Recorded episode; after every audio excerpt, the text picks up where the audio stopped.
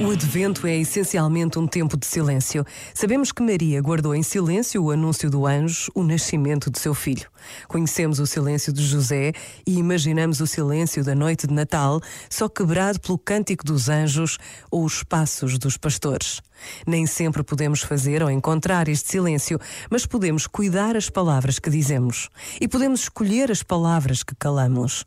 O tempo do advento enche-nos de esperança e também por isso capacita-nos neste saber o que dizer e o que calar. Pensa nisto e boa noite.